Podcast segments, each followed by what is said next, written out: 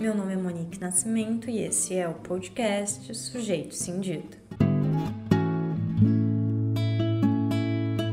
Essa semana estaremos falando sobre anorexia.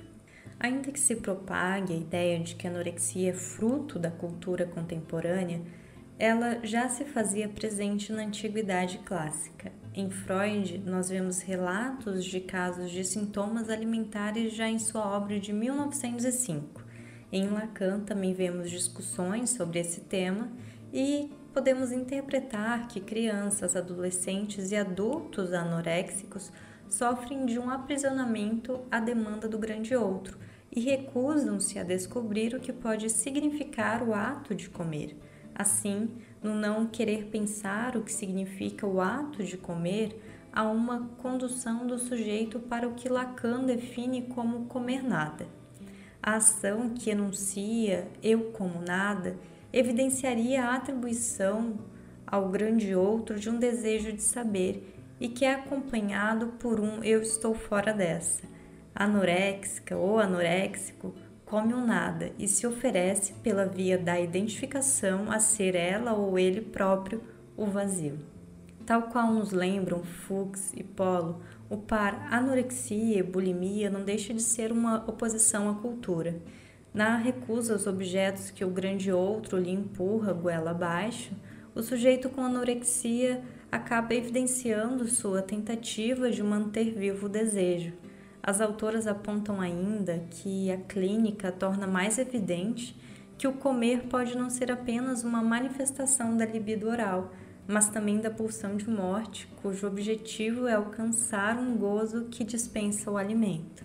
Pode-se dizer assim que a anorexia estaria no limite entre o funcionamento homeostático prazer-desprazer e uma modalidade de gozo que pode ser letal. Desse modo, é possível entendermos que a anorexia, enquanto sintoma, consiste em uma formação do inconsciente que traz em si uma mensagem endereçada ao outro, sendo nesse sentido um significante que representa o sujeito e aparece como resultado de um conflito que fala da dificuldade de satisfação funcional. É por essa perspectiva que a recusa do sujeito em relação ao grande de outro, coloque em ato a presença do nada. Vale apontar ainda que os corpos magros decorrentes de abstinências alimentares são tidos como modelos quase que ideais na busca contemporânea por uma magreza independente do custo dela. Contudo, isso pode nos servir de alerta quanto aos conflitos inconscientes que conduzem os sujeitos, predominantemente as adolescentes e jovens mulheres, a recorrer a esse sintoma que coloca sua vida em risco. Por fim,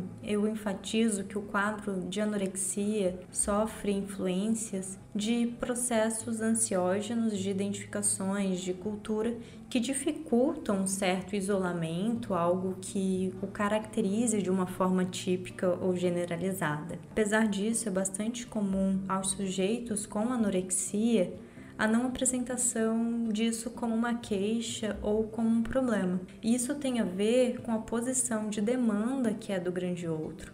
Coma, ganhe peso, todos esses imperativos associados à questão da comida. Contra isso, o sujeito com anorexia ele tenta abrir um vazio no grande outro e defletir essa demanda, iniciando também uma exclusão da sexualidade, do desejo pulsional por outros e abrindo caminho para a fixação na imagem de si. Nessa fixação da imagem de si, nós vemos algo relacionado ao narcisismo e que pode se associar também aos transtornos de imagens, que é quando a pessoa se olha no espelho e se vê gorda. Não adianta, desse modo, lhe falarem para comer e engordar, tendo em vista a identificação com o seu outro imaginário, com ele mesmo, com o seu espelho, ou com aqueles que fazem parte dos grupos de anorexia. Frente a isso, na anorexia um quadro que necessita de tratamento, de análise e que pode envolver recaídas ao longo do tempo. Caso vocês queiram aprofundar nessa discussão, tirar dúvidas ou realizar comentários, acesse a nossa página no Instagram,